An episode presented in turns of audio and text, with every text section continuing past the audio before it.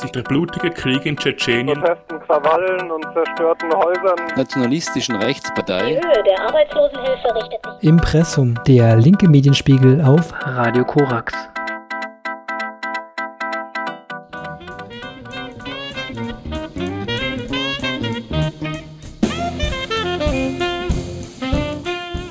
Den linken Medienspiegel beginnen wir mit der ersten antikolonialen Bewegung, kommen dann zum Asylrecht in der EU und BRD und von da geht es zum Klimaschutz und Meeresschutz. In unserem letzten Artikel geht es um eine Klage gegen die Internetplattform Archive.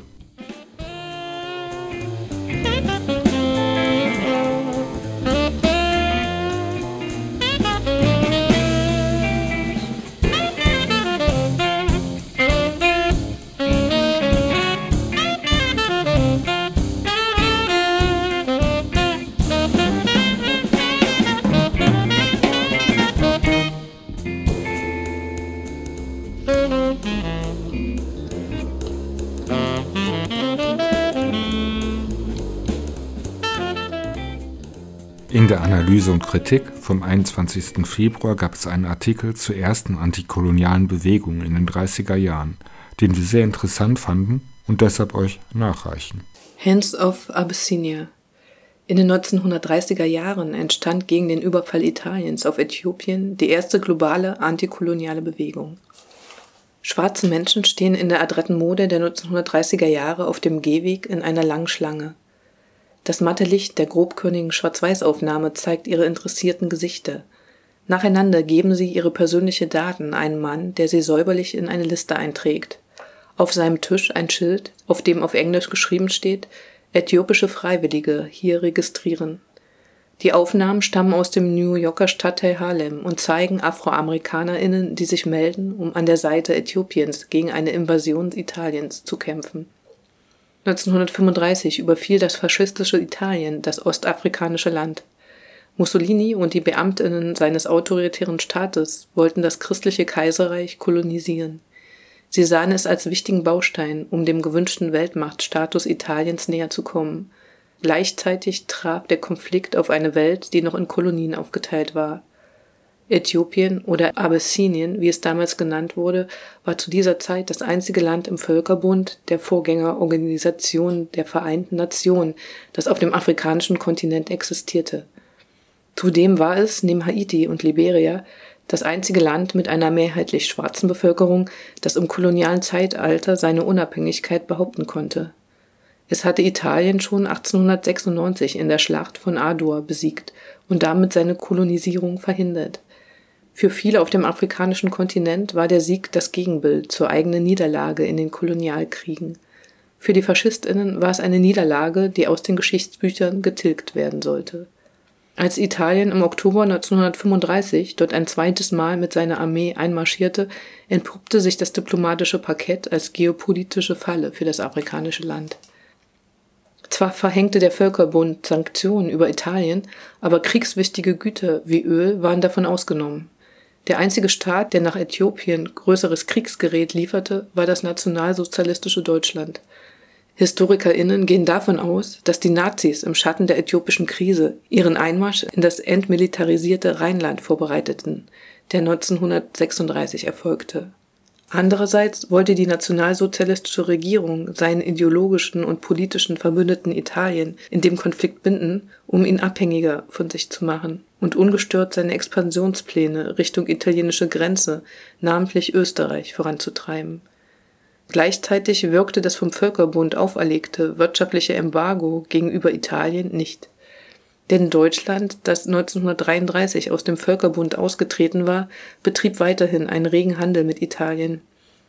Auch die USA, die nie Teil des Völkerbundes war, war ein wichtiger Wirtschaftspartner. In Europa war der Überfall auf Äthiopien kaum Thema in der bürgerlichen Öffentlichkeit. Die Kolonialmächte, vor allem Großbritannien, hegten selber Eroberungspläne für das vom Kolonialismus verschont gebliebene Land.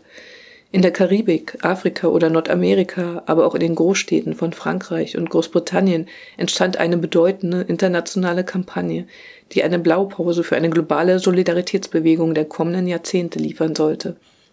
Die Kriegsführung Italiens war etwas Neues. Das im Ersten Weltkrieg erprobte Gas warfen die faschistischen Truppen großflächig über den Schlachtfeldern ab, aber genauso über der einfachen Bevölkerung, verseuchten damit Wasserquellen oder töteten Nutztiere.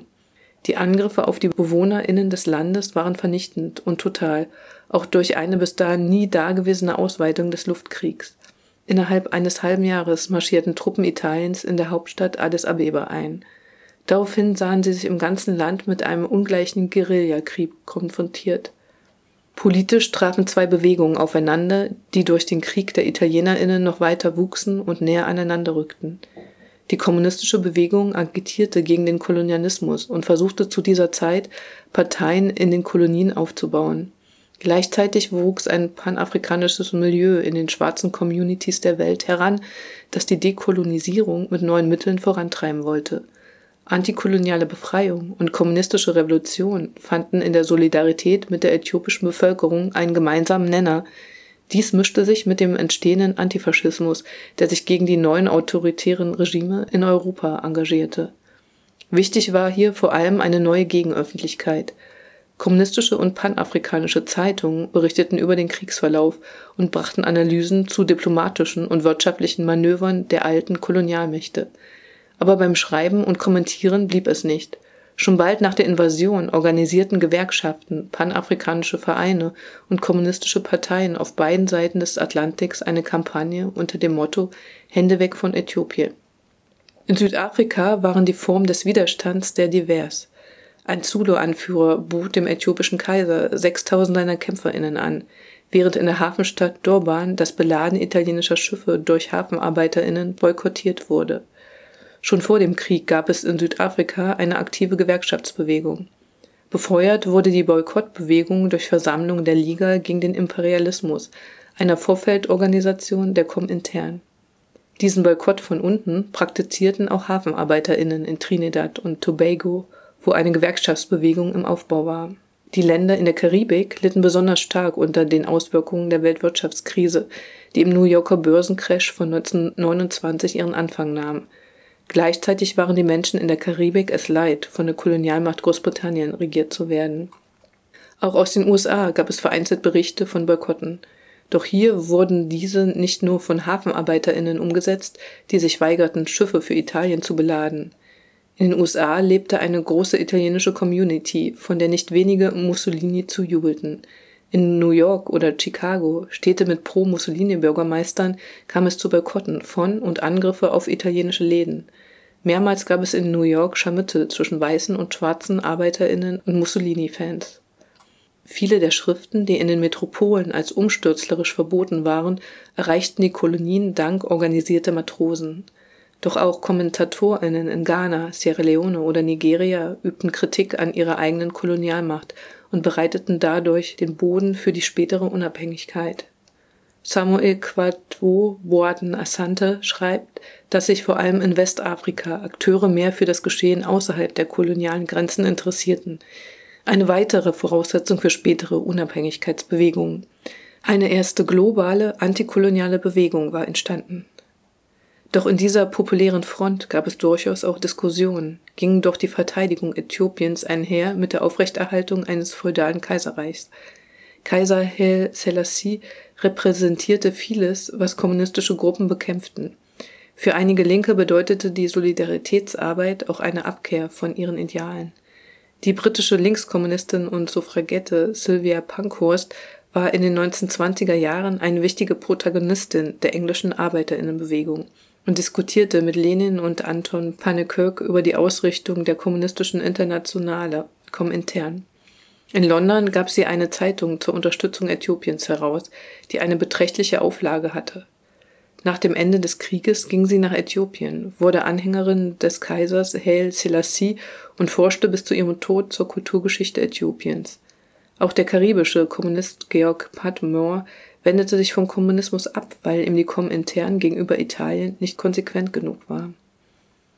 Dass am Ende die Kolonialmacht Großbritannien den Kaiser zurück auf den Thron brachte, war eine doppelte Niederlage für die Solidaritätsbewegung. Zwar waren die Italienerinnen und ihre Ideen eines rassistisch segregierten Kolonialstaates verschwunden, aber nicht ohne Hilfe der Weltmacht aus London Und die Monarchie war auch nicht Geschichte. Die Bewegung blieb aber ein Experimentierfeld antikolonialer Vernetzung. Sie war ein verbindendes Moment im schwarzen Atlantik, vorangetrieben vor allem durch die kommunistische Fraktion. Zwei afroamerikanische Piloten, John C. Robinson und Hubert Julian, schafften es nach Äthiopien. Sie flogen Einsätze für die winzige Luftwaffe des überfallenen Landes. Die jungen AfroamerikanerInnen, die sich an den Ständen der Defense Committees in Harlem für den Krieg meldeten, schafften es indes nie dahin. Die US-Regierung verweigerte ihnen die Ausreise, wie auch die Kolonialmächte ihren Untertanen. Die USA betrieben weiter Handel mit Italien.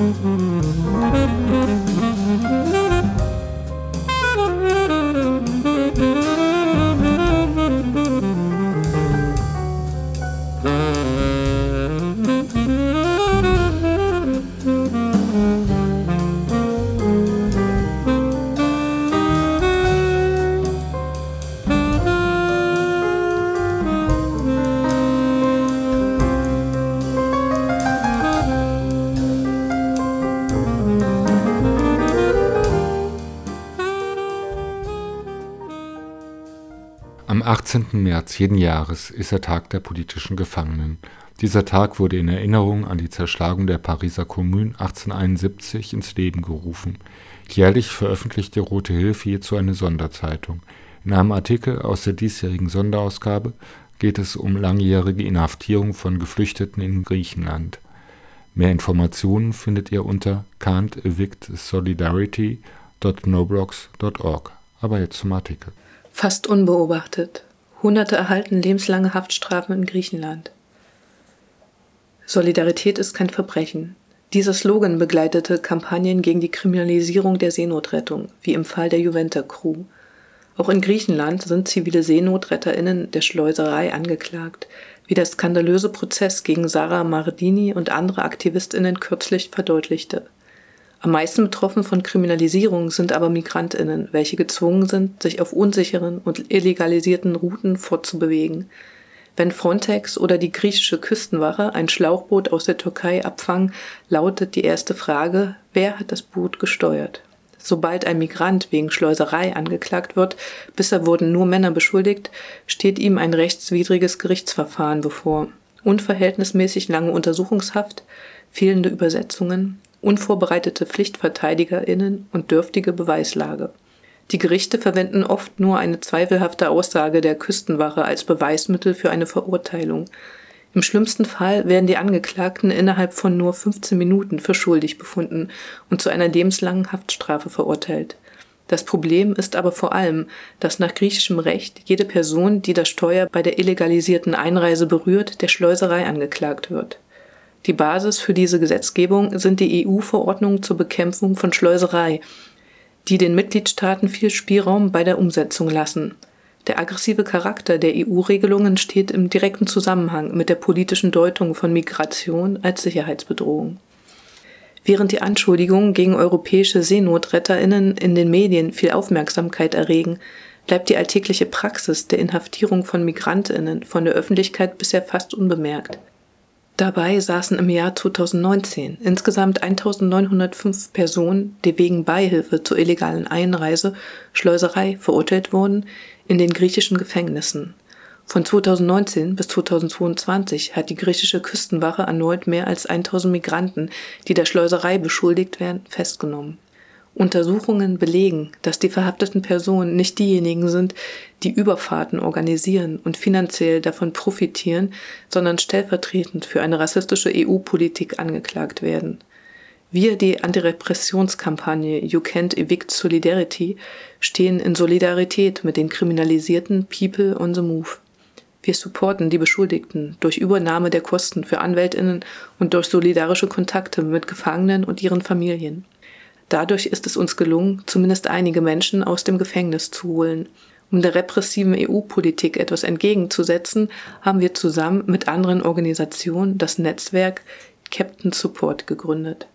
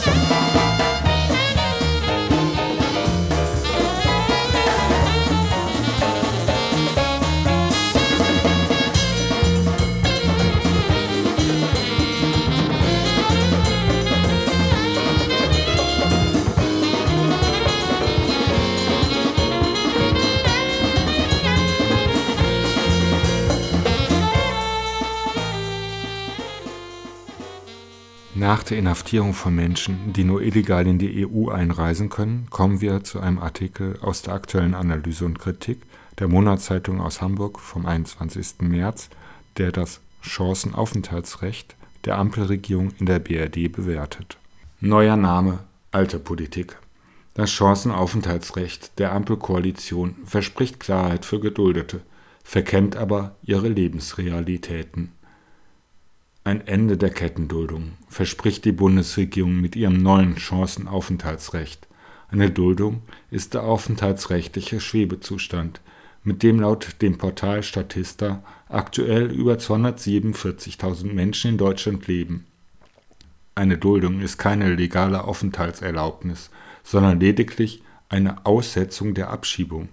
Sie ist als Übergangsstatus gedacht für Menschen, die aus tatsächlichen oder rechtlichen Gründen nicht abgeschoben werden können. Eigentlich sollen Duldungen nur für wenige Tage, Wochen oder Monate bestehen und sie bedeutet, dass grundlegende Rechte massiv eingeschränkt sind. Anders als es der Name vermuten lässt, bietet das neue Gesetz nur wenigen wirkliche Chancen. Bisher führt der einzige Weg von der Duldung in einen sicheren Aufenthalt über die 2015 geschaffenen Paragraphen 25a und 25b im Aufenthaltsrecht. Aufenthaltsrecht bei nachhaltiger Integration auch genannt. Dafür müssen die Geduldeten den eigenen Lebensunterhalt überwiegend selbst bestreiten, Kenntnisse der deutschen Sprache und Rechtsordnung und ihre Identität nachweisen. Diese Anforderungen sind aus dem Zustand der Duldung aber schwer zu bewältigen, denn ohne Anspruch auf einen Deutschkurs ist es schwierig, die Sprache zu erlernen. Von den geringen Leistungen, die die Geduldeten zur Sicherung des Lebensunterhaltes erhalten, bleibt für einen Kurs in der Regel nichts übrig. Für einige sind das lateinische Alphabet oder das Lesen selbst eine zusätzliche Barriere.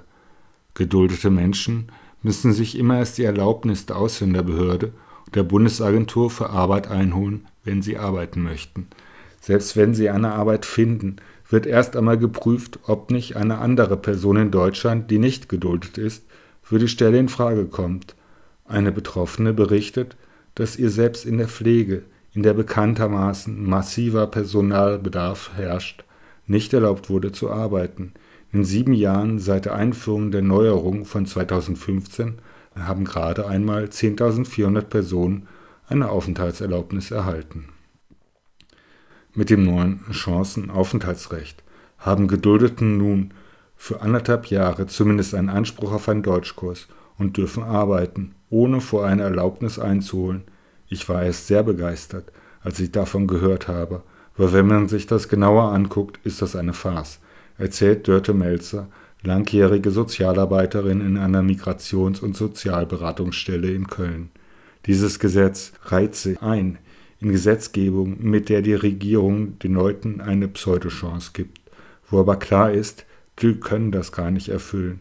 In 30 Jahren, die ich in der Beratung arbeite, ist es das fünfte oder sechste Gesetz, das erlassen wird, um diesen Zustand zu beenden. Dass viele nicht von dem neuen Chancenaufenthaltsrecht profitieren werden, liegt zum einen an den eingebauten Ausschlusskriterien. Es können nur Personen das Chancenaufenthaltsrecht beantragen, die zum Stichtag, den 31.10.2022, fünf Jahre durchgängig in Deutschland geduldet waren. Damit reduziert sich die Zahl der Berechtigten auf 136.000. Es werden auch jene von dieser Chance ausgeschlossen, die zu einer Strafe von 50 Tagessätzen bzw. 90 bei Straftaten nach dem Aufenthaltsgesetz oder Asylgesetz verurteilt wurden. Ein solches Strafmaß kann man schon für Schwarzfahren bekommen. Wie viele dadurch von der Regelung ausgeschlossen werden, lässt sich aktuell nicht sagen. Zum anderen führt die jahrelange Diskriminierung, der die Menschen durch die Duldung ausgesetzt waren, zu schwierigen Startbedingungen. Neben dem psychischen Druck und der permanenten Angst vor Abschiebung haben einige Geduldete sprachlich Defizite, weil sie bisher nicht das Recht hatten, an Sprachkursen teilzunehmen.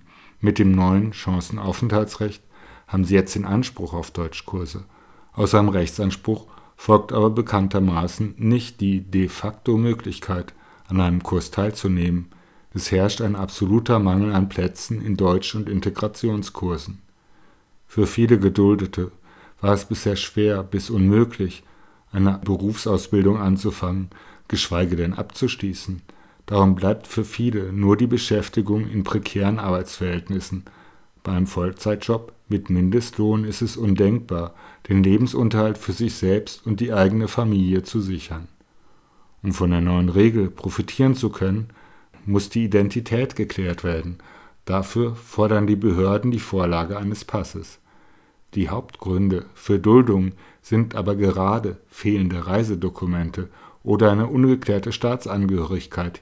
Ihre Staatsangehörigkeit zu klären, stellt die Betroffenen oft vor Herausforderungen. Für langjährig geduldete Menschen aus dem ehemaligen Jugoslawien zum Beispiel gestaltet sich der Prozess, um festzustellen, welchen Staat sie angehören, oft als langwierig, bürokratisch und kostenintensiv.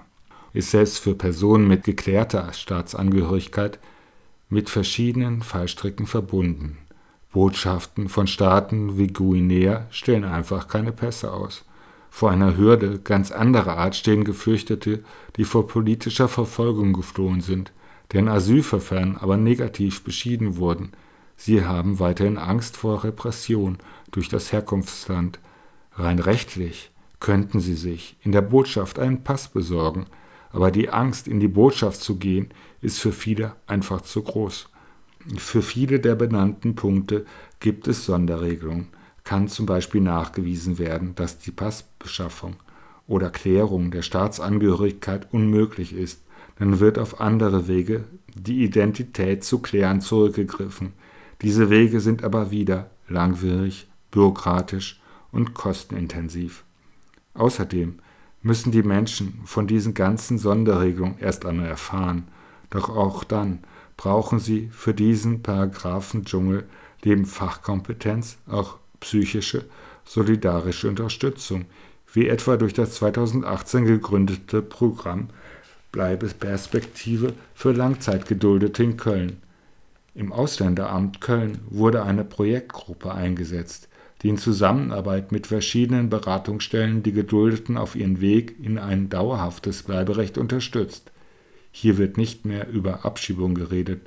Es gibt sechs Monate Verlängerung der Duldung ohne Diskussion. Dafür müssen die Menschen mit den Beratungsstellen zusammenarbeiten und Schritte unternehmen in Richtung sozialer und wirtschaftlicher Integration. Dieser tolle Ansatz muss meiner Meinung nach in der ganzen Behörde und dann eben auch bundesweit installiert werden, sonst wird das Dilemma der Kettenduldung nie ein Ende finden, meint Oliver Ditzel von Rom e.V., einem Verein, der das Projekt mit initiiert hat.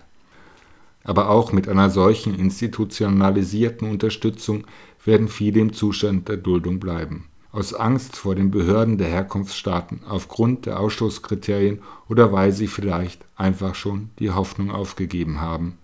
Diese Menschen stehen dann der ebenfalls beschlossenen Abschiebeoffensive gegenüber, denn gemeinsam mit dem Chancenaufenthaltsrecht wurde eine rigorose Abschiebepraxis inklusive erleichterter Abschiebehaft beschlossen.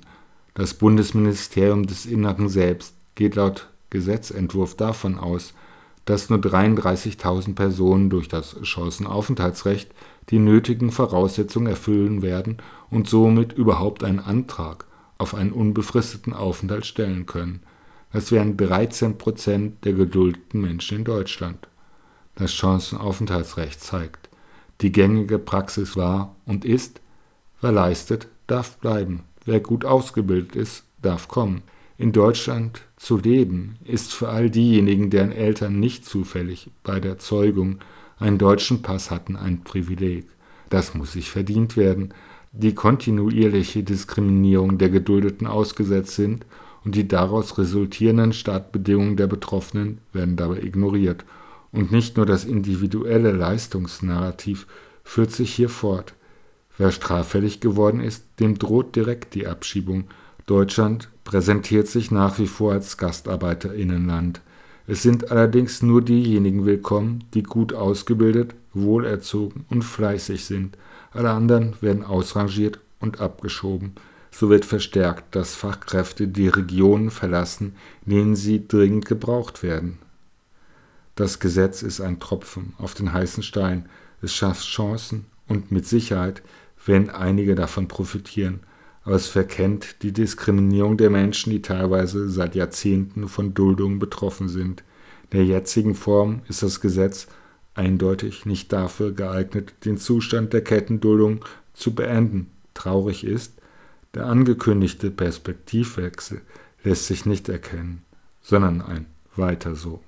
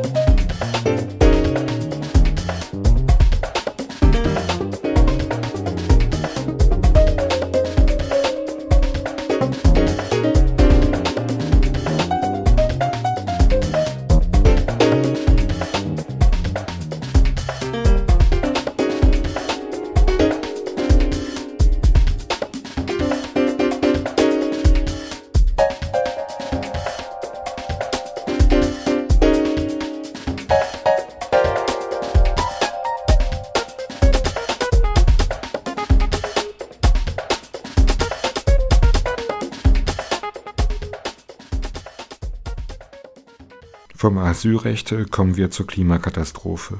Viele Tropenstürme, Überschwemmungen und dergleichen kommen in unseren Medien nicht vor. Der Artikel ist vom 6. April und erschienen auf der Internetplattform für Netzkultur Telepolis. Jenseits des Gartenzauns. Europa sieht beim Klima wütend weg. Energie und Klima kompakt. Die Klimakrise ist im vollen Gange. Tornados, Tropenstürme, schwere Überschwemmungen toben überall auf der Welt. Aber den Medien hierzulande ist all das nicht wichtig genug. Ein Kommentar. Es vergeht seit langem keine Woche mehr ohne ein verheerendes Unwetter irgendwo auf der Welt.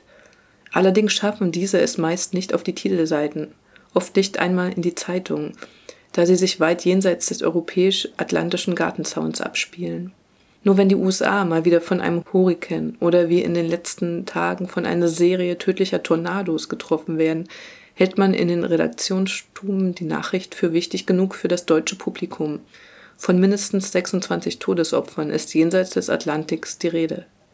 Mit weniger Aufmerksamkeit können dagegen die Menschen in Mosambik rechnen, wo sich derzeit in den von Tropensturm Freddy verheerten Überschwemmungsgebieten Cholera ausbreitet.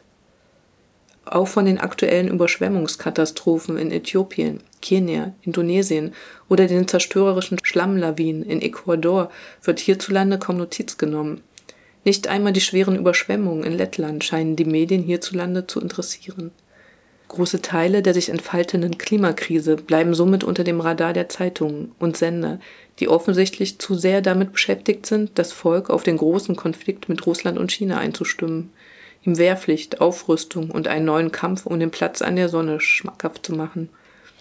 Der Zusammenhang zwischen globaler Erwärmung, wir sind inzwischen bei rund 1,1 Grad Celsius über dem Durchschnitt der zweiten Hälfte des 19. Jahrhunderts angelangt und den zunehmenden und vor allem heftigeren Starkregenereignissen, ist relativ simpel. Für jedes Grad Erwärmung kann die Atmosphäre 7% mehr Wasserdampf aufnehmen. Es kann also zum einen mehr ausregnen. Zum anderen bedeutet mehr Wasserdampf auch mehr Energie, die freigesetzt wird, wenn er in der Luft kondensiert. Diese Energie verstärkt Wirbelstürme und Zyklonen und sorgt damit dafür, dass die Unwetter größere Verheerungen anrichten können. Wie stark diese im Einzelnen ausfallen, hat natürlich auch etwas damit zu tun, wie gut sich die Gesellschaften auf Katastrophenfälle vorbereiten können, wie viel Vorsorge getroffen wird, ob Schutzdeiche gebaut und Überflutungsflächen freigehalten werden, ob es funktionierende Warnsysteme gibt und so weiter.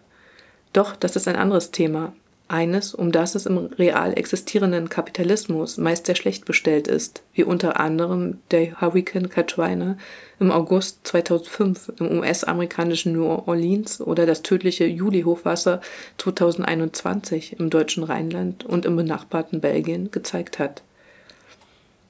Noch sind die Klimaveränderungen halbwegs beherrschbar, oder sie wären es zumindest, wenn nicht zugunsten der Umverteilung oftmals am nötigsten der Katastrophenhilfe gespart würde, was sich in Deutschland und in vielen europäischen Ländern zuletzt unter anderem auch während der Corona-Pandemie gezeigt hatte.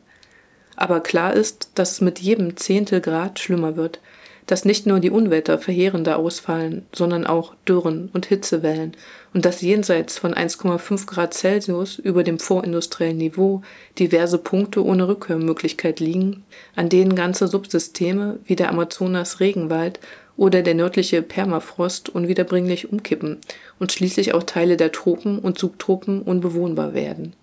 Sei es, weil das steigende Meer flache Inseln und Küstenstreifen verschlingt, sei es, dass die Lufttemperaturen lebensbedrohliche Höhen erreichen. Noch wäre es möglich, die Erwärmung, wie in der Pariser Klimaübereinkunft verabredet, auf 1,5 Grad Celsius über dem vorindustriellen Niveau zu begrenzen. Doch dafür müssten die Treibhausgasemissionen massiv eingeschränkt werden, wovon man sowohl hierzulande als auch in den meisten anderen Industrie- und Schwellenländern weit entfernt ist. Und die Berliner Ampelkoalition hat ja zuletzt mit ihren LNG-Plänen, dem grünen Licht für das weitere Abbaggern von Braunkohle im Rheinland, mit ihrer Verkehrspolitik und dem Aufweichen des Klimaschutzgesetzes gezeigt, dass sie keinesfalls bereit ist, sich an die 2015 in Paris vereinbarten Ziele zu halten.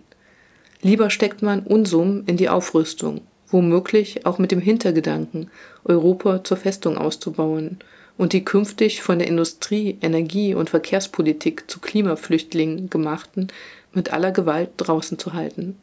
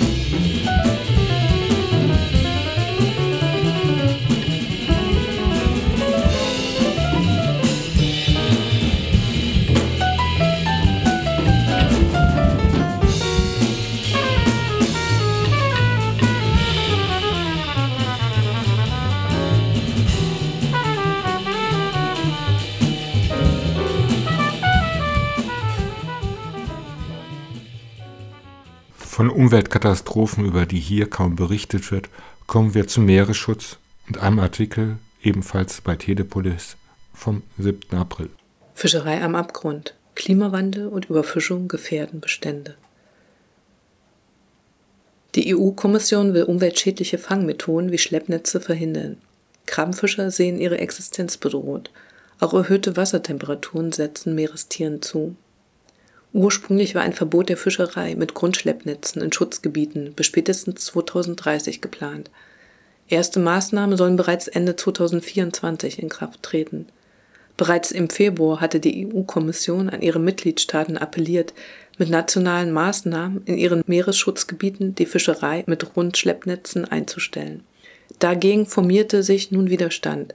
Bei einem Treffen aller Agrarminister in Büsum an der Nordseeküste protestierten zahlreiche Krabbenfischer gegen das geplante Aus von Grundschleppnetzen. Das geplante Totalverbot gehe zu weit, weil damit die Krabbenfischerei komplett oder weitgehend abgeschafft würde. Mit dieser Begründung wies Bundeslandwirtschaftsminister Cem Özdemir, Grüne, einen aktuellen Aktionsplan der EU-Kommission zur Einschränkung der Fischerei mit Grundschleppnetzen zurück. Auch die Agrarminister der Länder unterstützten ihn im Kampf gegen ein pauschales Schleppnetzverbot. Es gehe nicht um wirtschaftliche Existenzen, sondern auch um Tradition, Tourismus, Heimat. Man müsse ökologische Interessen vertreten und gleichzeitig der Fischerei eine Zukunft bieten, erklärte Özdemir. Wie die Tradition fortgesetzt werden soll, was die Touristen essen und wie unsere Heimat aussehen soll, wenn die Meere leer gefischt sind, dazu äußerte er sich nicht. Kein Hinweis darauf, was Krabbenfische fangen sollen, wenn es keine Fische, Krabben oder andere Meerestiere mehr gibt. In der deutschen Nordsee werden Grundschleppnetze vor allem beim Fangen von Krabben, Plattfischen, Garnelen, Schollen oder bodennah lebenden Fischen wie Kabeljau eingesetzt. Beim Ostseedorsch Kabeljau sind die Bestände bereits aufgrund jahrelanger Überfischung zusammengebrochen. Die gigantischen, trichterförmigen Netze, die von Fischkuttern über den Meerboden gezogen werden, richten irreparable ökologische Schäden an. Mit Metallplatten und Holz beschwerte Netze pflügen den Boden regelrecht um. Bei der Jagd auf Schollen und Seezungen in der offenen Nordsee schwammen schwere Ketten und Geschirr mit kleinmaschigen Netzen über den Untergrund. Dabei werden Laichplätze aufgewühlt, Fische aufgescheucht, Pflanzen entwurzelt. Der Meeresboden wird verschlammt, versandet und verwüstet. Tausende Meerestiere und Organismen getötet.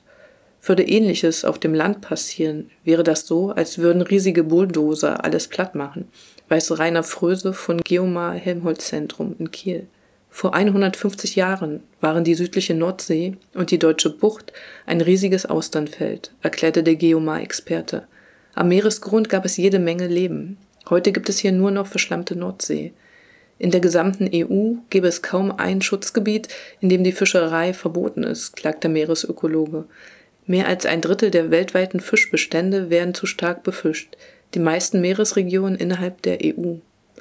Im Nordpazifik nahe der chinesischen und japanischen Küste, im Atlantik sowie in Westafrika und Indonesien werden die Meere seit Jahren von Industriefischern aus Europa und China illegal befischt.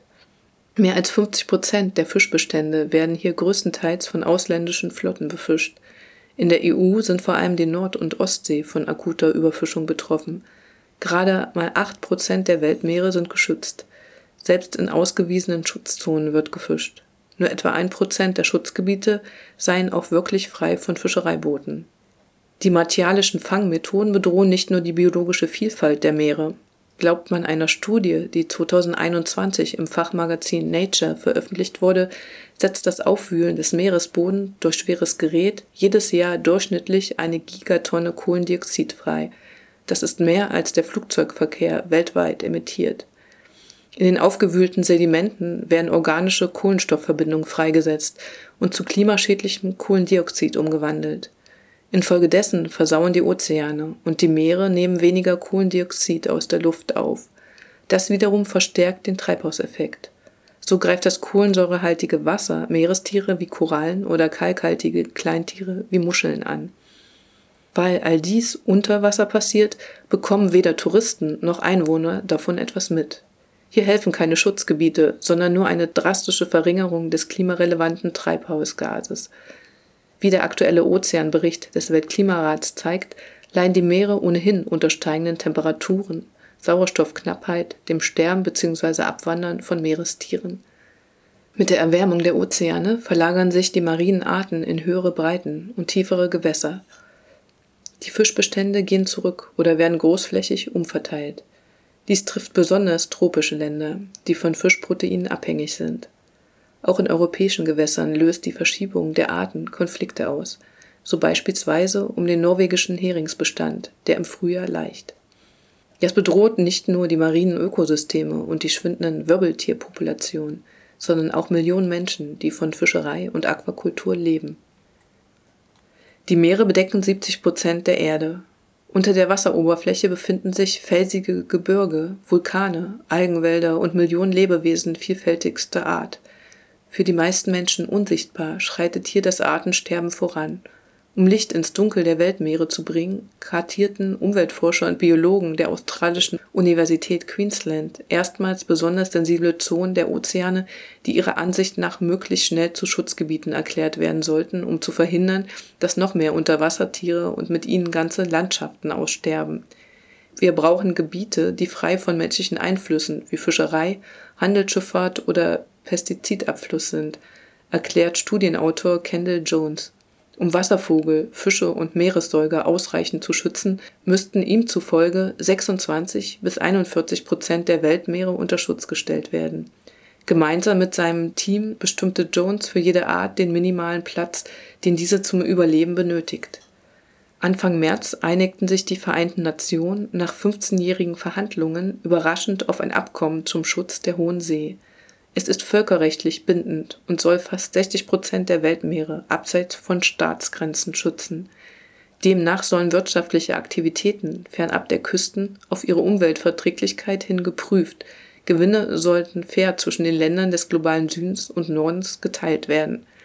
Das Abkommen folgt damit auf das Weltnaturschutzabkommen von Montreal vom Dezember 2022. Umweltverbände wie der NABU drängen nun auf seine schnelle und wirksame Umsetzung. Schutzgebiete werden in Deutschland fatalerweise zuallererst als Wirtschaftsraum gesehen, lautet die Kritik. Das müsse sich grundlegend ändern. Ausgewiesene Schutzgebiete müssen frei von menschlicher Nutzung bleiben, auch frei von Tiefseebergbau.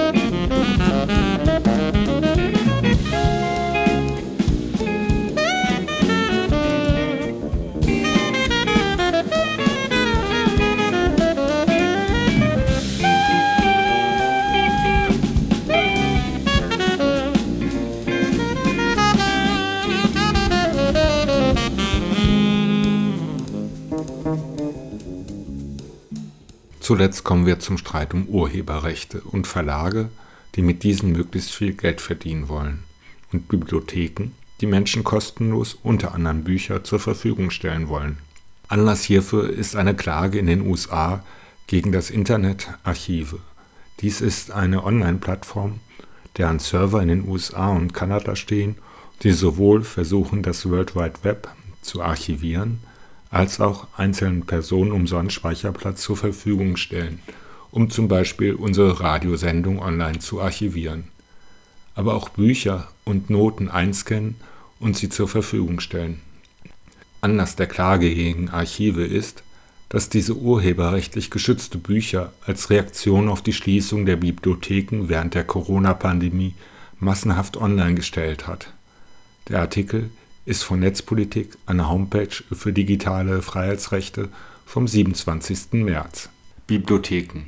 Internetarchive verliert Klage gegen Großverlage. US-Verlage wollen verhindern, dass Bibliotheken Bücher selbst einscannen und dann im Internet verleihen. Vor einem Gericht in New York hatten sie Erfolg gegen die Bibliothek des Internetarchive. Doch die Archivierungsplattform will sich nun wehren. Das Internetarchive, das die wichtigste Organisation für die Archivierung des Internets und seiner Inhalte ist, hatte ein Gerichtsverfahren gegen vier große Verlage verloren. Ein Richter am Bezirksgericht in New York hatte am Freitag entschieden, dass die gemeinnützige Organisation gegen das Urheberrecht verstoßen habe, als sie eingescannte Bücher im Internet auslieh. Sie habe nur das Recht, gemeinfreie Bücher, die nicht mehr urheberrechtlich geschützt sind, einzuscannen, zu verleihen. Das Internetarchive kündigte umgehend an, die Gerichtsentscheidung juristisch anzufechten. Die US-Verlage Hachette Book Group, HarperCollins, John Wiley Sons und Penguin Random House hatten 2020 das gemeinnützige Internetarchive verklagt. Das Archiv hat in der Vergangenheit Millionen von Büchern digitalisiert, darunter auch 33.000 Titel der klagenden Verlage, wie die Nachrichtenagentur Reuters berichtet. Das Internetarchive nutzt für seine Online-Ausleihe nicht die übliche kommerzielle Infrastruktur und Lizenzmodelle der Verlage, sondern ein Modell, das Controlled Digital Lending CDL heißt. Die EFF beschreiben das Verfahren so: Über das äh, CDL, also das Controlled Digital Lending, erstellen und verleihen das Internetarchive und andere Bibliotheken digitale Scans von gedruckten Büchern aus ihren Beständen wobei sie strengen technischen Kontrollen unterliegen. Jedes Buch, das über CDL ausgeliehen wird, wurde bereits gekauft und bezahlt, so dass die Autoren und Verleger bereits vollständig für diese Bücher entschädigt wurden. Die CDL stellt sicher, dass nur so viele Bücher verliehen werden, wie auch physisch vorhanden sind. Es ignoriert aber, dass die Verlage für E-Books ein anderes Lizenzmodell durchsetzen wollen auf dem US-Bibliotheksmarkt ist Controlled Digital Lending nicht der Standard. Vielmehr haben sich Geschäftsmodelle durchgesetzt, bei denen Unternehmen wie Overdrive den Bibliotheken die Bücher gegen eine Gebühr verleihen. In der Regel ist das deutlich teurer als bei analogen Büchern, heißt es in einem Artikel des New Yorkers. Für Rechteinhaber ist dieses kommerzielle Modell jedoch lukrativer.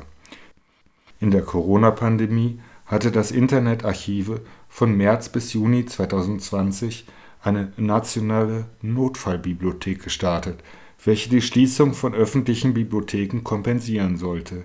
In dieser Online-Bibliothek verlieh das Internetarchive allerdings mehrere Exemplare eines digitalen Buches auf einmal.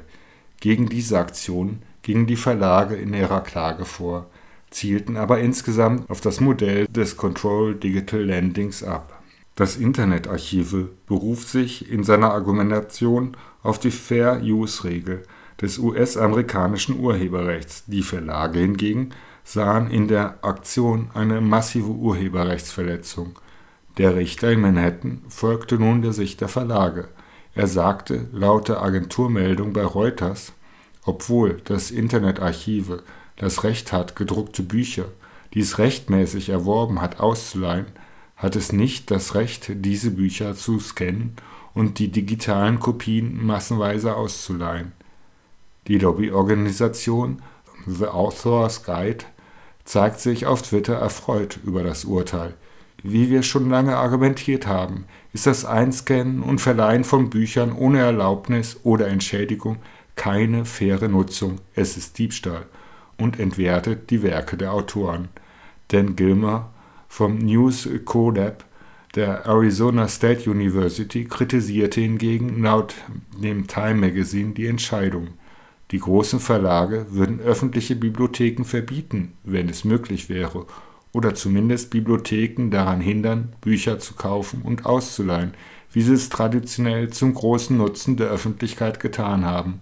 Ihre Kampagne gegen das Internetarchive ist ein Schritt in Richtung dieses Ziels in einer Stellungnahme erklärte Internetarchive-Gründer Brev Stakale, Bibliotheken sind mehr als nur die Kundendienstabteilung für Datenbankprodukte von Unternehmen. Damit die Demokratie weltweit bestehen kann, müssen Bibliotheken in der Lage sein, ihre historische Rolle in der Gesellschaft aufrechtzuerhalten, Bücher zu besitzen, zu bewahren und zu verleihen. Das Internetarchive hat zusammen mit Fight for the Future unter battleforlibraries.com eine Kampagne für ein Bibliotheken und damit bürgerfreundliches Urheberrecht gestartet.